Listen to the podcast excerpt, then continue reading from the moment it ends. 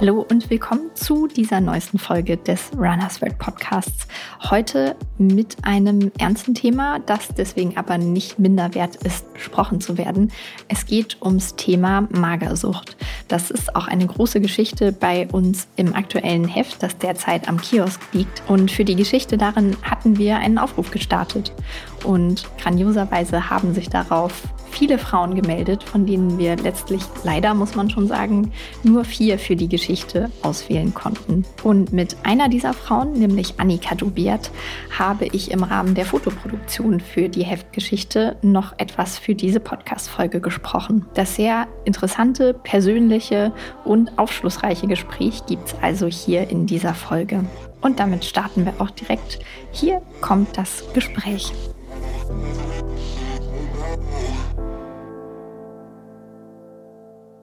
Ich sitze hier noch am Fotoset mit der lieben Annika.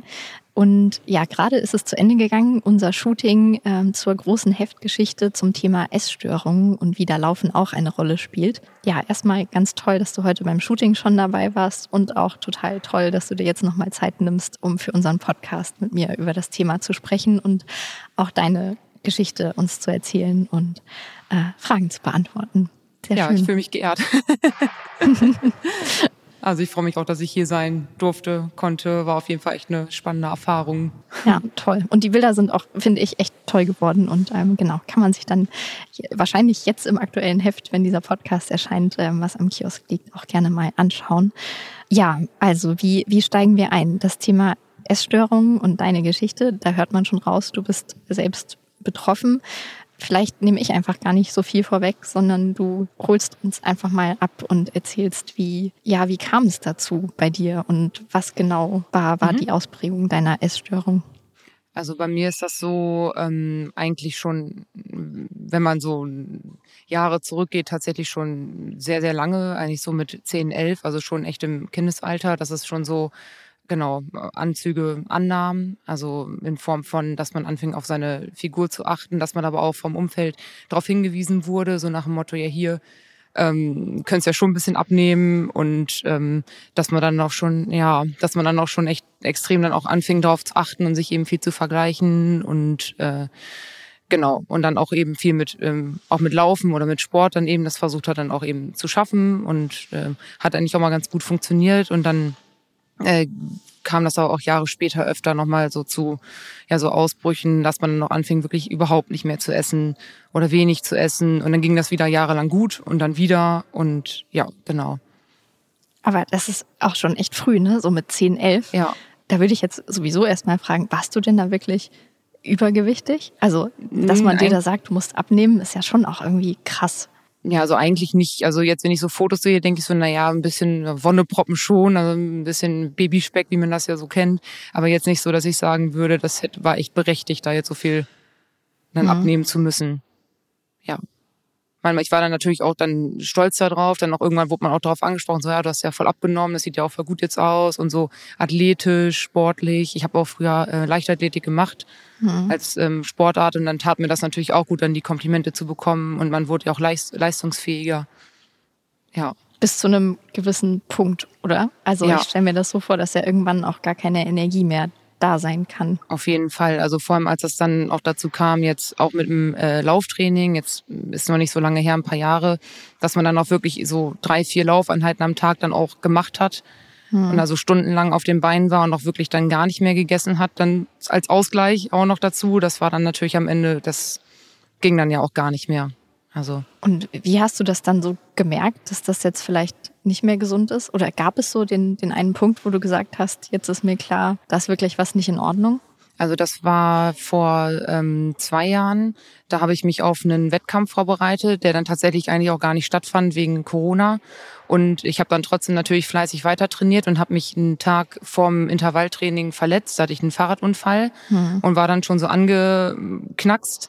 Und dann war ich trotzdem einen Tag später auf dem Laufband, obwohl ich schon sagte, ja, eigentlich ist das nicht so schlau. Mhm. Habe ich dann aber gemacht und fünf Minuten später war ich nicht mehr auf dem Laufband. Da habe ich dann einen Muskelfaserriss gehabt. Ja. Und dann war ich verletzt und durfte keinen Sport machen. Und dann ging das natürlich los mit, äh, dass man dann gar nicht mehr gegessen hat und darüber hinaus dann noch anderweitig versucht hat, das dann noch mehr loszuwerden.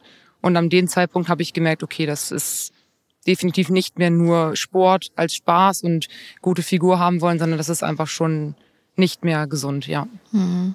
Bevor gleich auf jeden Fall die Frage kommt, was du dann gemacht hast, um da rauszukommen, vielleicht noch einmal so zur zeitlichen Einordnung. Also wenn du sagst, mit 10, 11 hat das angefangen, muss ich, darf ich fragen, wie alt du heute bist? Ich bin jetzt 30. Also okay. und das ist mir auch tatsächlich gar nicht so bewusst gewesen, dass das schon so früh anfing. Das kam dann eigentlich so als Muster so später raus, dass das schon ja. echt lange eigentlich dieses 24-7 ans Essen denken, was esse ich, wann darf ich das essen, ich esse das nicht, ich sag, ich vertrag Sachen nicht, damit ich es nicht essen muss. Mhm. Und das kam, wurde mir dann erst klar, dass das doch nicht erst seit ein, zwei Jahren so ist, sondern schon echt ein 20-jähriges Problem eigentlich. Wow, das ist ja auch schon echt ein langer Zeitraum. Und dann stelle ich es mir auch umso schwieriger vor, da wieder rauszukommen, weil man ja wahrscheinlich dann schon so viele Routinen entwickelt hat. Oder wie du auch sagst, dass dir das jetzt erst rückblickend klar geworden ist. Ja. Ja, genau, stelle ich mir ganz, ganz schwer vor. Und jetzt sitzt du aber heute hier und ich kenne ja den Anlass, warum wir das Shooting heute gemacht haben, aber wenn man dich jetzt so treffen würde, würde ich natürlich nie auf die Idee kommen, weil du total, also einfach wie eine glückliche junge Frau wirkst. Und ähm, wie hast du es geschafft? Also wie, wie sah der Weg aus? Also ich habe erst ähm, tatsächlich mit meiner Ernährungsberaterin nochmal gesprochen. Ich habe nämlich ähm, äh, einen Darmverschluss gehabt und deswegen habe ich dann eine Ernährungsberatung aufgesucht und der ist da schon so ein bisschen klar geworden, okay, das ist nicht nur ein akutes Problem, sondern das ist schon irgendwie was ähm, ja, ja, was Schlimmeres, also in Richtung Essstörungen, hatte sie mich auch darauf hingewiesen. Mhm. Das habe ich noch ein bisschen so abgewehrt. Das ist nämlich auch schon war länger her. Und dann habe ich ihr tatsächlich auf einer Rückfahrt von einer Feier im Zug geschrieben, so ich glaube, ich brauche doch mal Hilfe, mhm. weil ich das, das war so ein, für mich dann eine schlimme Erfahrung, dass ich dann wirklich vom Essen saß und gar nichts runtergekriegt habe vor Leuten. Das ist mir so mhm. noch nie mhm. passiert. Und dann habe ich gesagt, okay, jetzt äh, sprichst du sie mal an und dann hat sie mich ermutigt, nochmal mit meinem Hausarzt zu sprechen, denn den hatte ich auch schon angelogen wegen meines Muskelfaserrisses, denn er hatte mich gefragt, ob ich irgendwie zu viel trainieren würde. Ich sagte, nee, ich mache einmal die Woche Sport, das ist mhm. ja gelogen gewesen. Mhm. Und dann habe ich den aufgesucht und äh, dann habe ich mich erstmal natürlich krank schreiben lassen. Also ich war Lehrerin und habe dann äh, genau mir dann noch eine Therapeutin gesucht zur Hilfe mhm. und dann ja genau mit wöchentlich Therapie und viel Mentaltraining, viel mhm. Zuspruch vom Umfeld und Jobwechsel tatsächlich auch habe ich jetzt so meinen Weg gefunden, damit besser umzugehen, auf jeden Fall. Auf jeden Fall Wahnsinn und total toll, dass das so geklappt hat. Und ähm, ja, also es war so, so eine Mischung aus externen Faktoren, dass irgendwie Leute mal so dieses Stichwort genannt haben und dass du aber auch selbst begriffen hast, okay, das ja, kann genau. so nicht weitergehen. Hm. Ja, ja, es ist echt ein, ein Brett. Und ähm, Jobwechsel hast du gerade schon gesagt, du warst Lehrerin mhm. und ich glaube, jetzt machst du gerade sogar was mit Sport und bist Personal genau. Trainerin. Genau. Ich bin jetzt seit August selbstständig als Personal Trainerin und das war auf jeden Fall der richtige Weg für mich, obwohl da auch natürlich kam, so ja, ist das denn so gut mit der Erkrankung? Habe ich natürlich auch selber so gedacht, aber es war auf jeden Fall das Beste für mich, weil es mir jetzt damit auch besser geht, weil das schon mit ein großer Faktor war, dass es mir dann so schlecht ging auch, dass ich so unzufrieden war in meinem Job. Ah, okay. Und das hat sich dann sozusagen projiziert und in der Essstörung, also konkret genau. Magersucht, mhm. ähm, dann manifestiert. Genau. Okay. Also dadurch wird das auf jeden Fall nochmal ordentlich verstärkt in den Jahren. Ja. Das ist ja schon erstaunlich, ne? Dass es eigentlich so ein ganz anderer Lebensbereich ist. Ja. Ah, Wahnsinn. Und ähm, naja, was ich mich dann aber eben auch frage, genau, mit dem, mit dem Sport, also das ist dann ja aber auch Teil der Krankheit, dass du sagst, du hast ganz viel trainiert. Mhm. Und nun könnte man sagen, naja, wenn man irgendwie süchtig nach irgendwas ist, dann darf man sich ja dem Suchtmittel nicht mehr aussetzen. Mhm. Ist das dann jetzt irgendwie besonders schwer für dich, dass du den Sport richtig dosierst und dass du da schon auch gucken musst, dass du jetzt nicht jeden Tag vier Einheiten laufen gehst? Also das ist schon ähm, anspruchsvoller, dadurch, dass ich ja auch viel Sport mit meinen äh, Kunden auch mache. Mhm. Dass ich dann so denke, naja, du müsstest ja eigentlich noch selber trainieren. Aber ich habe es äh, eigentlich ganz gut im Griff, dass ich so dann weiß, okay, dann und dann habe ich ja schon den Sport gemacht sozusagen. Und dann klappt das auch ganz gut, dass ich nicht mehr fünfmal am Tag trainiere, mhm. sondern ich mir dann auch bewusst auch die Auszeiten nehme, so wie jetzt zum Beispiel mal ein Wochenende gar nichts zu machen. Das mhm. fällt mir auch aktuell gar nicht so schwer. Mhm. Also das war natürlich zu anderen Zeiten ganz schlimm, wenn ich dann mich nicht bewegen durfte. Das war konnte man mich mit der Kneifzange auch nicht anfassen. Also total schlecht gelaunt und panisch. Und jetzt schon so, ja, es macht ja nichts. So nach dem Motto, man kann ja mhm. genug Tage im Jahr Sport machen, dann macht einer ein Jahr auch nicht dick. Und das muss ich mir dann auch immer wieder einreden. Also konntest du dir da schon so eine gewisse Gelassenheit auch antrainieren, ja. wenn das das richtige genau, Wort ist? Genau, ja doch, ja. Und das klappt. Und mit dem Essen ist es genauso letzten Endes? Also kannst du, musst du jetzt nach Plan essen oder hast du es tatsächlich geschafft, jetzt einfach entspannt sein zu können? Also es gibt mal solche und solche Phasen. Also es gibt ähm, Phasen, da äh, kann ich wirklich essen, was ich will. Da mache ich mir da auch wenig Gedanken. Also was immer sein muss, ist Obst und Gemüse. Also da komme ich mhm. auch nicht von weg. Also wenn ich das nicht mit drin habe, dann geht's mir schlecht. Ähm, oder ja sowas wie Fast Food und so, das geht auch schon wieder ähm, auch ohne Plan. Aber der Weg ja. dahin war schon so von einem halben Stück Pizza wieder zu einer ganzen. Das hat auch wirklich ein Jahr lang, also über ein Jahr lang gedauert, bis das mal wieder ging. Trotzdem so, also weil das einfach Gedanken sind. Genau, also es, es geht dann einfach nicht. Man sitzt davon und denkt so, ja, nee, geht nicht. Kriegt man nicht runter. Das kann man sich kaum vorstellen. Und ich kann mir auch gar nicht mehr vorstellen, dass es mir mal so ging, mhm. weil das jetzt schon so, dann schon so lange her ist. Aber ja, aber so lange eigentlich doch auch wieder nicht, ne? Also nee, ja, irgendwie so anderthalb Jahre jetzt müssten das sein, ja. Ja.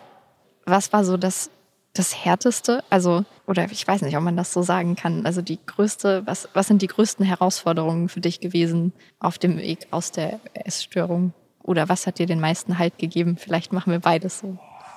Ähm, also am schwersten war es tatsächlich also wieder quasi normale Mengen auch zu essen, weil man wirklich das Gefühl dafür verliert, was ist eigentlich normal. Mhm. So, dass man sich dann so spiegeln musste, okay, man isst jetzt wirklich nur einen Esslöffel, hält man ins Essen und das, was auf den Teller fällt, das isst man. Und das, wenn man zum Beispiel Nudeln isst, dann kann man sich ja vorstellen, wie viele Nudeln auf den Teller fallen. Mhm. Und dann wieder so zu normalen Mengen zu kommen oder auch Sachen zu essen, die man selber als ungesund ansieht. Also man hat ja so einen, so einen Plan, so okay, das ist ungesund, das ist gesund. Zum Beispiel morgens immer Haferflocken mit Obst mhm. und sowas wie ein Brötchen mit Käse. Das ging gar nicht, bis mir mal mhm. jemand gesagt hat, das ist doch genau das Gleiche, nur in, anders verpackt, bis mhm. man da mal hinterkommt, dass das ja auch stimmt. Das, das war schon schwierig, dann dieses Bild davon so ein bisschen loszubekommen. Und eben auch das Maß zu finden, dass man nicht anfängt, ins andere Extrem überzuschlagen, dass man jetzt dann komplett darauf dann ja sagt, ist mir jetzt auch egal, ich esse jetzt nur noch Fast Food und dann wird man ja auch, mhm. erreicht man vielleicht auch eine Figur, die man so oder so nicht haben möchte, mhm. unabhängig von jeder Krankheit. Und das war dann schon, ja, schwierig. Ja, und dann sind aber so Leute, die einem dann erklären, dass das eigentlich das Gleiche ist, wenn ich ein Brötchen esse oder Haferflocken nur in anderer Form. Genau. Wahrscheinlich das Wertvollste, oder? Ja, Also die total. einen da so ein bisschen rational abholen und sagen, ja. das ist doch total logisch. Auf jeden Fall. Also da war meine Therapeutin noch echt richtig gut drin. Die war auch einfach so, so eher so straight, so wieso, das ist genau das Gleiche, ist das doch einfach. Und mhm. das hat mir wirklich geholfen, weil sie so ganz klare Ansagen immer gemacht hat. Ja, ja also schon die professionelle Unterstützung genau, ja. irgendwo. Was ich mich nämlich auch noch gefragt habe, ist, aufgrund dieses langen Zeitraums, also man hat ja eine Familie und Freunde, ähm, ist denen das irgendwie aufgefallen und haben die dich auch drauf angesprochen oder warst du vielleicht auch dann extrem gut darin, das alles so für dich zu behalten und zu verstecken? Also ich konnte das tatsächlich ziemlich gut immer verbergen. Also ich habe ja ähm, Magenprobleme immer gehabt schon mhm. und das konnte ich immer sehr gut vorschieben. Also ich hatte dann zum Beispiel mit äh, 17, 18 so eine Phase, da habe ich dann allen erzählt, okay, ich darf gar nichts mehr essen von den und den Sachen und habe dann auch das durchgezogen. Das hat mir ja auch jeder geglaubt. Und mhm. es ist ja auch so, dass man dann ja auch abnimmt, wenn man nur noch Gurke isst. Ja. Und dann war es natürlich ja, ist jetzt einfach so. Und das konnte ich schon immer ganz gut verstecken. Und ich wohne ja auch, äh, seitdem ich 19 bin, nicht mehr zu Hause. Mhm. Das heißt, das hat meine Familie dann auch nicht wirklich immer mitbekommen. Ja. Genau. Also die waren dann auch tatsächlich ziemlich überrascht, als ich dann das so eröffnet habe. Ja. Dass es mir auch nicht so gut geht dann gerade, ja. Ja, Denkst du, es gibt irgendwie mh, hm, Warnsignale, also Tipps fürs Umfeld? Also worauf mhm. kann man achten, ohne jetzt irgendwie ständig Leute zu fragen, hast du vielleicht eine Essstörung? Aber gibt es irgendwie so Anzeichen, wo du denkst, da äh, Leute werdet hellhörig und fragt vielleicht, ob ihr also ich finde es ähm, immer auffällig, dieses ähm, unflexibel sein beim Essen. Also dass es ja auch äh, Menschen gibt, also ich gehöre zu denen, die auch immer vorher äh, wochenlang vorher in die Speisekarte gucken, um zu gucken, ob sie das jetzt essen können, wenn man auswärts essen geht. Mhm. Ähm, viel übers Essen reden ist auch, finde ich, immer sehr auffällig und nicht ähm, ruhen zu können. Also wenn ich jetzt weiß, okay, du bist eigentlich total müde oder mhm. krank und dann trotz 40 Fieber noch dann laufen zu gehen, mhm. das sind schon so die ersten Warnsignale. Also wenn man mehr ans Essen denkt, mhm. als es eigentlich ja, nötig ist. Genau. Also so für einen selbst dann auch, ne? Ja. Also, also vielleicht. Gedankenkreisen. Also ich denke dann eigentlich wirklich 24-7 an nichts anderes. Also das ist auch heute noch so, dass das schon immer noch sehr präsent ist, solche Gedanken. So, wann hast du das letzte Mal gegessen? Darfst du das jetzt noch essen? Hast du nicht sowas schon gegessen in dieser Zusammensetzung? Und das mhm. ist, sind so Gedanken, die sind nicht so cool eigentlich. Ja, und hast du dann so ein, für dich so ein Backup-Mechanismus oder irgendwie eine Strategie entwickelt, wie du da rauskommst aus so einer Gedankenspirale? Mm, also ich versuche auf jeden Fall immer, ja, wie kann ich das sagen? Also ich versuche auf jeden Fall immer darauf zu achten, worauf ich auch wirklich Hunger habe. Mhm. Also wenn ich jetzt zum Beispiel morgens aufwache, hatte ich neulich erst und ich esse eigentlich dann immer Obst mit, mit Quark oder so. Mhm. Aber wenn ich dann total Lust habe auf Käse, Käsebrötchen esse ich das auch einfach und dann tut mir das ja. auch gut, dann merke ich, okay, das schmeckt gerade auch so gut. Ja. Und dann weiß ich mal, okay, das ist dann auch wirklich okay. Und so, du machst ja auch genug Sport, sage ich dann immer. Und ähm, Essen ist auch wichtig als Sportler. Und ähm, man muss ja dann auch irgendwie auf sein Energielevel kommen, um auch leistungsfähig zu sein. Und ich weiß ja auch, wie es ist, wenn man, genau, wenn man eben leistungsfähig ist, dass es auch ein schöneres Gefühl ist. Und das rede ich mir dann auch immer ein, dass das nicht alles ist und Essen Spaß machen soll. ja, und macht es dir dann auch. Ja, genau. Ja. Und ähm, welchen Stellenwert spielt? Du hast gerade schon gesagt, du sagst dir dann, ähm, ja, Sport, also du machst auch genug Sport und deswegen ist das erst recht erlaubt. Ähm, ist, ist Laufen da dann so der, der Hauptsport, den du machst? Oder welche Rolle spielt das Laufen für dich ähm, im ganzen System, würde ich mal sagen? Also sowohl früher während der Zeit und aber auch vielleicht heute sich das vielleicht mhm. geändert? Also früher war das für mich immer, ähm, also ich habe damit relativ spät erst angefangen wieder, so richtig ähm, in der Pandemie. Und da war das wirklich so ein Gefühl auch von Freiheit, also draußen rumzulaufen und auch besser zu werden. Ich konnte mich recht schnell steigern, weil ich früher durch die Leichtathletik natürlich auch viel gelaufen bin. Mhm. Und das war einfach ein tolles Gefühl, seine Ziele zu erreichen und auch plötzlich mal zwei, drei Stunden am Stück laufen zu können. Mhm. Das war einfach ein total tolles Gefühl und dass man das Lauftraining auch unterschiedlich gestalten kann, dass man mal langsam läuft, dann ist das ja schon fast meditativ meditativ. Ja. Und dann diese schnellen, total intensiven Einheiten, das ist ja anstrengender als jedes Krafttraining, was ich auch sehr gerne mache. Ähm, und dann schlug das eben irgendwann um in, ich muss immer laufen, auf Teufel komm raus und ich will auch genau diese Zeiten erreichen. Ja. Und das hat mich dann letztendlich natürlich dann auch zu diesem Muskelfaserriss geführt, was dann natürlich total blöd war, denn gar nicht trainieren zu können, das hat mir erstmal gezeigt, wie wenig Lebensqualität das für mich hat, wenn ich keinen Sport machen kann. Darum habe ich da mein Bild auch nochmal drüber also verändert, dass Sport wirklich was ist, was Spaß macht, mhm. was zwar auch anstrengend sein darf und man darf auch Ziele haben, aber ähm, dass man das schon noch in einem gesunden Rahmen machen sollte, weil man dann auch nur besser wird. Und jetzt ist das für mich wirklich Ausgleich und auch äh, natürlich besser werden können wieder, aber eben auf einem auf einer gesunden Ebene. Also ja. Ja, und von diesem wirklich Spitzen, Spitzen Athletentum, wo es dann auf jedes Gramm Körpergewicht ankommt, sind wir auch alle weit entfernt, ne? Das ja, ist so. das ist auch immer so ein Mantra, dieses du verdienst damit kein Geld. Also jedenfalls ja. ich als Athletin. Das, ja, also ich ja. meine als Lauftrainerin also ja schon, aber, aber ich bekomme kein Geld dafür, wenn ich eine Stunde, also ich kriege jetzt nicht 100 Euro weniger, wenn ich nur eine Stunde 47 und nicht 1,46 laufe. Das Im Halbmarathon genau, oder wo auch immer. Ja. Da denke ich mir so, dann ist das ja auch egal und ja, genau.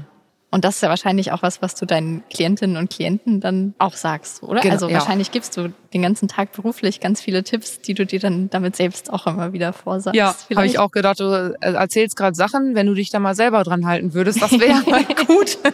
Aber so ist das ja immer, ne? Ja, in einigen Dingen, das stimmt. da fehlt mir ein der Trainingsplan. Nein, Spaß. Ja.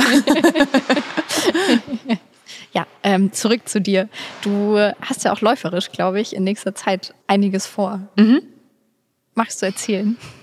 Also ich laufe jetzt im April bei uns den ähm, Hermannslauf. Das ist so ein 30 Kilometer Crosslauf mit ähm, ja, unterschiedlichem Untergrund, Treppen hoch, Treppe runter, Bergen, Geröll, alles mit dabei. Also der heißt dann der gefühlte Marathon. Ich glaube, das wird es auch sein. auch wenn es zehn Kilometer, äh, etwas mehr als zehn Kilometer weniger sind. Aber ah, das heißt, du läufst ihn zum ersten Mal? Genau, ja. Okay. Habe ich mich noch nicht rangetraut. Also ich wollte immer erst einen 10 Kilometer Wettkampf machen, dann die Läufe fielen ja alle aus, dann 20 fiel aus und dann den Marathon, den konnte ich dann endlich mal laufen, aber ja. Also deswegen jetzt das erste Mal den Wettkampf. Jetzt findet der wieder statt. Ja, ja, spannend. Und ja, das muss man auch nutzen, dass jetzt wieder ja. Wettkämpfe stattfinden. Auf jeden Fall. Cool. Und mit solchen Herausforderungen ist das auch eine Ablenkung oder ist das jetzt einfach so dein neues Leben, dass du sagst, cool, ich bin da jetzt raus aus dieser Essstörung und jetzt mache ich einfach das, worauf ich Lust habe, was mir Spaß macht? Also es ist schon ähm, doch wirklich wie so eine Lebensänderung nochmal. Und das ist, also ich meine, dieser, die Krankheit gehört zu mir, das ist auch ein Teil von mir und das wird mich auch, denke ich mal, mein Leben lang begleiten, weil sowas äh, wird nie ganz weggehen. Mhm. Aber ich habe einfach dadurch, dass ich jetzt so die meine Berufung quasi gefunden habe, auch dann mit Leuten Sport zu machen, die selber fit zu machen und ähm, die, die Rückmeldung, das hat nie was mit meiner Äußerlichkeit zu tun, sondern mhm. das ist immer so, die, ja, die Leute kommen ja zu mir, weil sie mich mögen. Und das gibt mir einfach extrem viel, dass man so merkt, okay, es ist auch, selbst wenn du sonst wie aussehen würde, das interessiert ja einfach keinen. Mhm. So, und dann dadurch habe ich schon, würde ich jetzt schon sagen, dass das doch echt ein, für mich ein super Weg auch alles war, so wie es jetzt ist. Mhm. Das ist erstmal total schön und toll und greift auch schon ein bisschen meiner nächsten Frage vor, die nämlich ist, ob du dich tatsächlich als geheilt bezeichnen würdest. Oder gibt es das überhaupt? Also ich würde sagen, nein. Also ich glaube nicht, dass man von sowas, also dass man so eine Krankheit komplett überwinden kann, weil es ist ja immer eine, eine Kopfsache und man kann das mhm. Gehirn nicht einfach auswaschen und dann ist es weg. Das funktioniert so nicht und es wird auch immer so Phasen geben, wo es schlimmer ist, aber wichtig ist eben, dass man solche Strategien entwickelt, mhm. dass es nicht, dass man sich nicht davon wieder so eben reinziehen lässt in das Loch, sondern dann eben sich versucht auf seine ja, Mantras dann zu berufen oder dann ja anderweitig versucht oder sich dann nochmal dann Hilfe sucht, wenn sowas schlimmer wird. Aber mhm. man sollte schon ja immer ein bisschen aufpassen, aber man kommt auf jeden Fall da raus, ja. Mhm. Wahrscheinlich sind solche Erfolgsgeschichten, wie du jetzt eben erzählen kannst oder wofür du stehst, da auch hilfreich, oder? Hast du das überhaupt gemacht, dass du irgendwie mit anderen Betroffenen gesprochen hast? Tatsächlich gar nicht. Also das war dann jetzt so heute auch das erste Mal wirklich, dass man auch mal so andere dann trifft. Ja, ja also in meinem Umfeld kenne ich das gar nicht so. Immer nur dieses, dass man Leuten das vielleicht mal unterstellt, aber nicht, dass das so. Ja. Ja. Oder dass es vielleicht auch ernsthaft thematisiert wird, oder? Genau, ja. Also es ist schon so ein Tabuthema noch, mhm. ja. Ja, okay. Vielleicht rhetorische Frage, aber würdest du dir wünschen, dass es so enttabuisiert wird und dass man da offener darüber sprechen könnte? Ja, auf jeden Fall. Also das war auch mit der Grund, warum ich mich auch dann ja gemeldet hatte, ähm, weil ich der Meinung bin, dass mal viel mehr drüber geredet werden muss, weil vielen ist das entweder nicht bewusst mhm. äh, dass man betroffen ist oder man will sich das nicht einreden oder man, mhm. man will man äh, eingestehen, weil man sich das nicht auch nicht traut, weil das ja schon irgendwie so ein für sich selber auch so ein Zeichen von Schwäche ist. Also es war für mich mhm. auch anfangs schwierig, gerade auch so als Trainerin. Ich habe mir gedacht, okay, wenn ich jetzt allen erzähle, du hast eine Essstörung, wie wirkt das denn als Personal Trainerin? Und ähm, war für mich auch ganz schwierig. Und mhm. jetzt bin ich der Meinung, dass man auch vielleicht oder ich jetzt so als Vorbild auch fungieren kann und sagen kann, guckt mal Leute, es geht auch wirklich anders. Ja. Und man kann glücklich sein und ähm, ja, zu wenig ist eben auch genau das Gegenteil. Also das ist dann das andere Extrem, wenn man zu dünn ist und dann hat man die Kraft nicht und andersrum dann vielleicht auch. Ja. Dass man da wirklich dann sagt, hier, so geht's auch, ja. Ja. Und ich, ja, ich weiß nicht, unsere Gesellschaft ist halt auch so, man rutscht da so schnell rein wahrscheinlich, weil ja. einem überall angetragen wird, du musst dich beherrschen, hab dich im Griff mhm. und das trägt ja auch total zu sowas bei ja. oder ist vielleicht ein Faktor. Absolut, also gerade jetzt auch die sozialen Medien. Ich meine, unser Trend geht jetzt ja mehr in Richtung Fitness, also mehr Muskeln, mhm. jetzt gerade bei uns Frauen. Ähm, aber als ich, ähm, ich bin aufgewachsen mit diesem typischen 90, 60, 90 und Ideal. Mhm. Oder dieses zu viel Essen, so. dass das ja schon, dass man sich dafür schämen muss, wenn man zu viel isst. Das wird ja schon, war damals schon ziemlich äh, publik in den Medien. Wie hieß das? Size Zero. Size Zero, und genau. Ja. Dürr und mm, ja, das sind auch schon so utopische Schönheitsideale. Total. Und jetzt durch ähm, Instagram und so, dann Filter drauf und dann sehen einfach alle besser aus und man darf sich da nicht zu sehr vergleichen. Das ist dann auch schon die mhm. Gefahr. Ja, sollte man auf jeden Fall wachsam sein. Insofern, ja, gut, gut, wenn einfach oft darauf hingewiesen wird. Ja. Wir haben ja kurz vorher, ähm, bevor wir hier die Aufnahme gestartet haben, auch schon gesprochen und dann ähm, sagtest du, dass du dir tatsächlich schon gewünscht hast, mal im Runners ja. Podcast zu sein. das finde ich natürlich erstmal sehr, sehr schön und ähm, finde es auch weiter sehr schön, dass wir jetzt tatsächlich sprechen. Ähm, damit verbunden ist jetzt aber die Frage, was wolltest du, was möchtest du den Leuten mitteilen? Also was möchtest du loswerden und ähm, welche Botschaft an alle, die das hier hören, hast du? Also auf jeden Fall, ähm, ja, traut euch ruhig, also traut euch Hilfe zu suchen, traut euch euch das einzugestehen. Das ist schon der Weg zur Besserung. Es ist nicht schlimm. Also es ist natürlich für einen selber schlimm. Ähm, aber es ist wirklich wert, den Weg zu gehen, auch wenn der teilweise echt qualvoll ist. Also man ergründet Sachen, die wollte man vielleicht auch gar nicht mehr wissen. Also wenn sowas auch so Jahre später, also von Jahren zuvor rauskommt. Aber das ist es wirklich wert, weil der, das Leben danach sozusagen ist mhm. wirklich lebenswerter als das, ja. Das ist auf jeden Fall eine gute Botschaft. Da setzen wir einen ganz, ganz dicken Punkt dahinter. Mhm. Vielleicht noch ganz konkret, was könnten Anlaufstellen sein? Also wenn ich jetzt vielleicht auch beim Hören dieses Podcasts gedacht habe, oh, da finde ich mich in ganz schön vielen Dingen wieder. Ähm, vielleicht sollte ich mir da wirklich mal Hilfe suchen. Was würdest du empfehlen? Wo ist eine gute Anlaufstelle, wo man sich hinwenden kann? Also ich finde äh, jetzt in meinem Fall ähm, natürlich mein, ich sag mal, Arzt des Vertrauens oder jetzt bei mir war es ja die Ernährungsberaterin, also dass man da natürlich gut ähm, erstmal anfragen kann, weil das ist noch nicht ganz so krass wie ich suche mir jetzt direkt irgendwie einen Therapeuten. Mhm. Das Problem ist auch leider, dass Therapieplätze ziemlich rar sind, also es ist schwierig auch jemanden zu bekommen. Mhm. Ähm, wenn man sich dann da erst vor mit einem Arzt der darüber unterhält, dann kümmert der sich vielleicht da mehr drum und dann wird man auch bevorzugt oder dann findet man auch schneller jemanden. Und wenn das dann erst einmal raus ist von der Person, die noch nicht so viel dann quasi machen kann, dann passiert einem ja auch nicht so viel. Also dann ist es einmal, dann hat man es einmal schon mal ja raus. Das ist schon mhm. mal sehr erleichternd, jedenfalls für mich gewesen. Und ja. dann, genau, es gibt auch so eine äh, Seite, ähm, wo man, also so wie gelbe Seiten für Therapeuten, da werden einem dann viele auch vorgeschlagen. Mhm. Und genau, da kann man auf jeden Fall gut äh, sich Rat suchen. Okay, das sind auf jeden Fall schon mal gute Tipps. Genau. Und naja, ein Arzt hat natürlich auch eine ärztliche Schweigepflicht. Das sei vielleicht ja. auch noch erwähnt. Ähm, Richtig, ja. Wir sagen zwar, es wäre wünschenswert, wenn es kein Tabuthema mehr wäre, aber vielleicht beruhigt das ja dann doch den einen oder die anderen. Ja, denn im ersten Moment geht einem schon durch den Kopf natürlich, was denken jetzt die Leute. Hm. So und das, also in meinem Fall, ich konnte das ablegen, ich gehe da jetzt auch offen mit um. Aber das, da fällt einem schon echt ein Stein vom Herzen, wenn man weiß, okay, die Leute, das ist jetzt noch nicht so schlimm. So, das sind auch irgendwie solche ja, außenstehenden Personen. Das ist auch netter oder angenehmer, als dann gleich mit der Familie oder mit Freunden darüber zu sprechen, mhm. finde ich. Wie hast du das denn? Also jetzt fallen mir immer mehr Fragen ein. Ne? ähm, wie hast du es denn deiner Familie und den Freunden gesagt? Also wie war das so? War das einfach mal so beim Abendessen? Ach übrigens, ich esse jetzt nicht weil.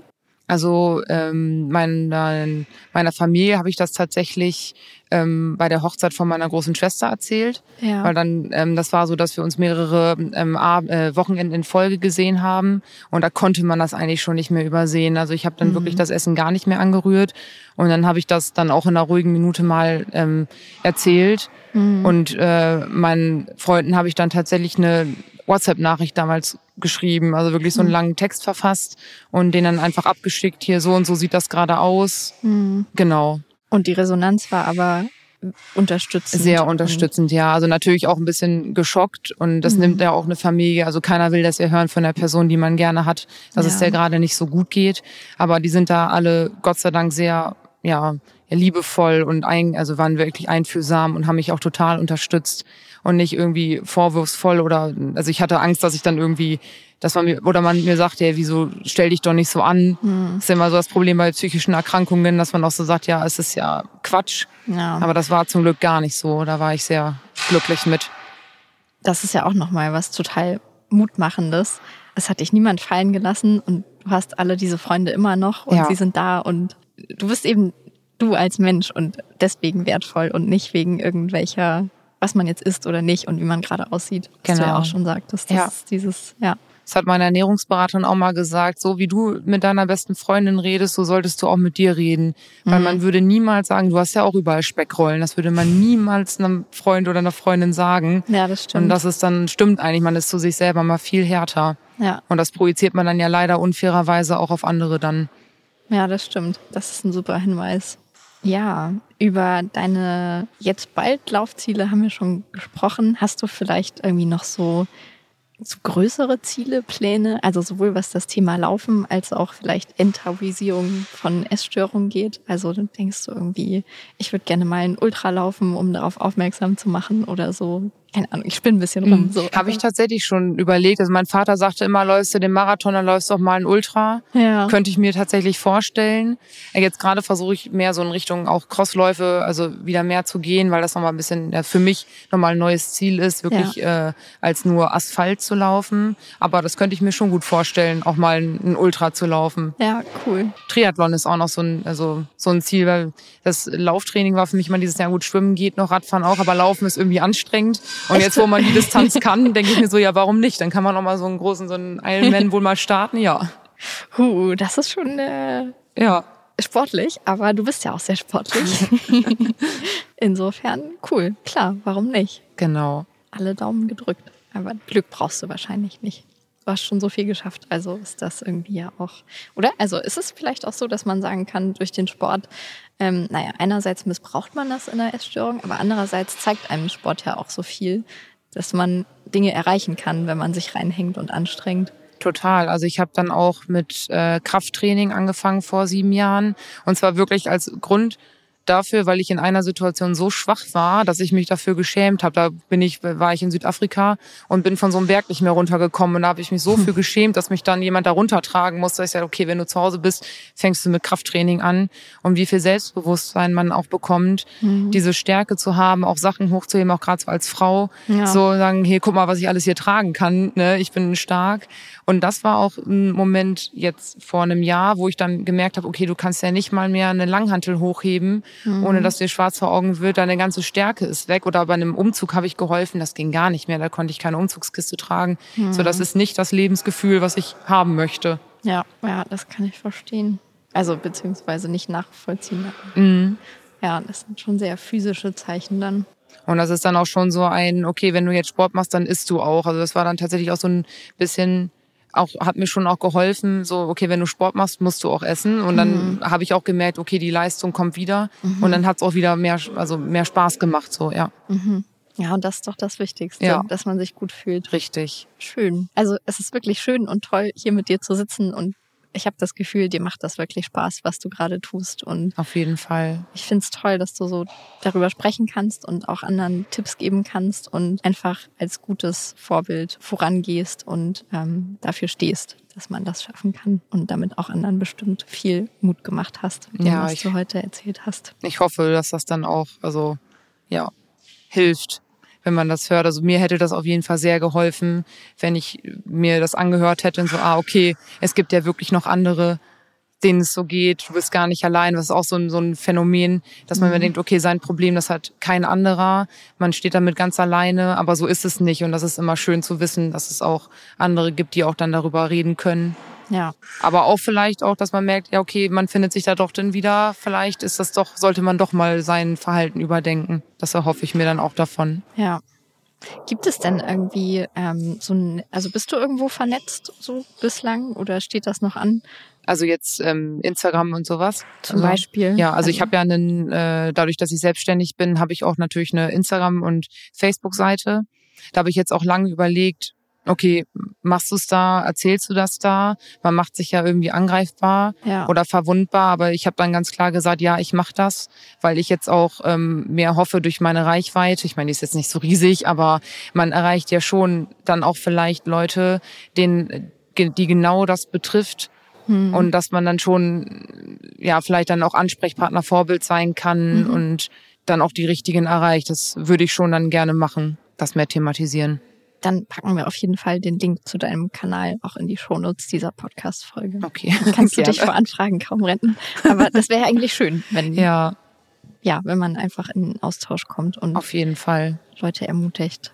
Gerade das hat man auch natürlich, wenn dann die, die Kunden auch dann erzählen, so was sie jetzt vorhaben, auch so hinsichtlich Essen, dann gehen bei mir auch öfter mal alle Lampen an und ich denke so, nee, das, das macht das bloß nicht. Mhm. Äh, find einen Weg, der langfristig funktioniert. Also jetzt gerade hinsichtlich Abnehmen und Diäten ähm, ist ja prinzipiell auch nichts Schlimmes, weil man darf ja auch abnehmen. Also ist ja jetzt nicht verboten abzunehmen. Mhm. Aber mit ähm, teilweise mit Diäten, die dann nicht gut durchdacht sind, also äh, Low Carb oder sowas zum Beispiel, das sind ja, ja eigentlich alles Ernährungsformen prinzipiell für Leistungssportler. Ja. Und so ein Otto Normalverbraucher sollte da eigentlich die Finger von lassen. Und das ist dann natürlich auch gut, wenn man sich dann auch von der, also selber auch weiß, also am eigenen Leib erfahren hat, wie das ist. Mhm. Da kann man auch wirklich besser helfen, ja. finde ich, als mal nur zu sagen, ja, mach das nicht, sonst passiert das und das, sondern ich weiß das aus Erfahrung, ja. das ist nicht gut. Ja, ja authentischer geht's dann ja. Also leider muss man fast sagen, ja. aber geht's halt irgendwie nicht. Auf jeden ne? Fall, ja.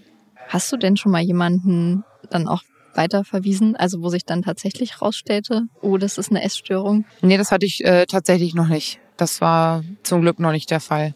Zum Glück schon vorher abgewehrt, genau. bevor es dazu kam. Ja. Das ist ja, ja, kann ja auch mal sein, dass man irgendwie Glück hat und es dann erst gar nicht so weit kommt. Ja, das stimmt, ja ja, es ist so ein diffuses Thema, ne? Irgendwie habe ich das Gefühl, die, die Übergänge sind so fließend und irgendwie ist es total präsent in unserer Gesellschaft, allein durch die Schönheitsideale und den Hang zum Sport, was ja auch alles total gut ist eigentlich, dass man eben gerne Sport macht und sich ja. gesund ernährt. Aber ja, dann arbeitet man irgendwie auf so einen Kipppunkt zu. Der Grad ist schmal. Hm. Also es ist ja auch schon so, dass man auch wenn man viel Sport macht, also zum Beispiel als Läufer, da weiß jeder Läufer morgens auf jeden Fall leicht verdauliche Kohlenhydrate, hm. weil dann geht's einem auch besser beim Laufen, ist mhm. ja klar. Mhm. Aber wenn das dann kippt in, ähm, man macht das jetzt total dogmatisch und dann wird's eben gefährlich. Oder wenn man weiß, man läuft jetzt 30 Kilometer, dass man auch weiß, okay, vorher und danach muss ich natürlich mehr essen und viel ja, essen ja. und das dann nicht ausnutzen, so, okay, jetzt bist du schon so viel gelaufen, jetzt isst mal lieber nicht, weil dann sagt nämlich morgen die Waage gleich drei Kilo weniger geil. Mhm. Und das ist wirklich ein ganz schmaler Grad. Mhm. Ja, und wahrscheinlich ist es einfach so, man muss sich immer wieder selbst dran erinnern und es immer hinterfragen und ja. wachsam bleiben. Total. So. Also wirklich versuchen, auf den eigenen Körper zu hören, das verlernt man auch ganz gut. Mhm. Ähm, auch ähm, Hunger kann man sich auch abtrainieren. Mhm. Das ist leider auch so der Fall, dass man das schon ähm, irgendwie immer überblicken soll. Aber im Grunde genommen sagt dann der Körper schon ganz genau, okay, heute geht's auch wirklich nicht. Also sowas wie den inneren Schweinehund überwinden, das, das kenne ich so nicht, sondern bei mir ist es dann wirklich, okay, du kannst heute auch einfach nicht und dann lasse ich es auch. Ja. Mittlerweile. Ja. Das ist ein großer Erfolg auf jeden Fall. Also das hast du dir auch ähm, ja, antrainiert und ja. gelernt, auf den Körper zu hören dann. Richtig. Also um drei Uhr morgens den Wecker zu stellen, nur um noch zwei Stunden laufen zu können, das ist bei mir auch nicht mehr drin. Das, das, das hast du aber alles gemacht. Ja. Hm so vor der Arbeit noch, damit man das bloß alles schafft. Mhm. Und zwar nicht nur einmal die Woche, sondern wahrscheinlich mehrfach. Ja, genau. Viel hilft viel und so. Mhm. Also sowas wie einen ganzen Regenerationstag habe ich mir dann auch gar nicht mehr irgendwann erlaubt. Das war dann, ging nicht mehr, ja. Mhm. Ja, klingt nicht so gesund. Nee. Mhm. Aber es ist ja. auch mal schön, mal so die Füße hochzulegen. Ich meine, kann man auch mal genießen. Ja, ja, total. Ja. Oder was gibt's Schöneres, wenn man sich beim Laufen echt gefordert hat und es eine anstrengende Einheit war und man dann die verdiente Regeneration ja. genießt und Richtig. vielleicht was Leckeres zu essen. So, genau. Das darf man dann ja auch einfach genießen. Ja. Das ist ja auch was Richtig. Schönes am Laufen. Genau. Finde ich immer. Ja.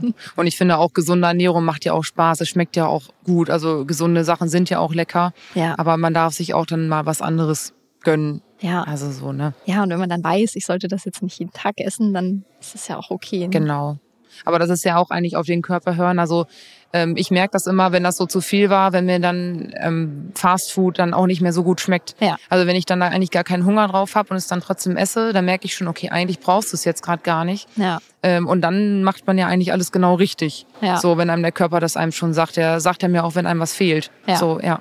Und dann ist es mal irgendwie die Tüte salzige Chips, weil man so viel ausgeschwitzt hat und dann genau. ist es auch wieder gut. Ja. ja. und das schmeckt auch nach so einem 30 Kilometer Lauf auch besser als ein, eine, ein Salat oder eine Karotte. Das ist auch einfach so. definitiv, definitiv. ja, Stichwort 30 Kilometer Lauf. Der Hermannslauf mhm. steht vor der Tür. Ja, habe ich mir das gut überlegt? Ich weiß ja nicht. Doch, ganz bestimmt. Und umso glücklicher wirst du nachher sein, es geschafft zu haben. Da bin ich mir ganz ich sicher. Ich denke auch. Ich bin mir auch ziemlich sicher, dass du das schaffen wirst und ähm, wünsche dir trotzdem eine sehr gute Vorbereitung dafür. Dankeschön. Ähm, und dass du vor allem viel Spaß hast bei dem Lauf. Danke. Ähm, und genau, danke dir nochmal, dass du dir die Zeit genommen hast, hier deine Geschichte zu erzählen und die Tipps zu geben. Ich glaube, vielen Leuten hilft das und macht Mut und ähm, das ist eine gute Sache. Darüber freue ich mich sehr. Also vielen, vielen Dank und ja, alles Gute dir weiterhin. Gerne. Dankeschön. Ja, das war also das Gespräch mit Annika. Wenn ihr mehr über sie erfahren möchtet, wie gesagt, wir verlinken euch die Kanäle in den Show Notes sowie auch noch ein paar weitere Links, falls ihr vielleicht dachtet, oh, irgendwie finde ich mich da aber doch ein bisschen wieder oder möchte noch mehr zu dem Thema erfahren. Wenn ihr die Geschichte anschauen mögt, von der ich auch am Anfang schon berichtet habe, dann schaut natürlich gerne in unser aktuelles Heft, die Runners World Juni Ausgabe. Die liegt, wie gesagt, derzeit am Kiosk. Und damit könnt ihr natürlich auch ein bisschen die Wartezeit bis zur nächsten Podcast-Folge überbrücken. Wenn ihr die nicht verpassen möchtet, dann abonniert unseren Podcast sehr gerne und hört wieder rein. Wir freuen uns sehr, wenn ihr wieder mit dabei seid und sagen Tschüss, bis zum nächsten Mal.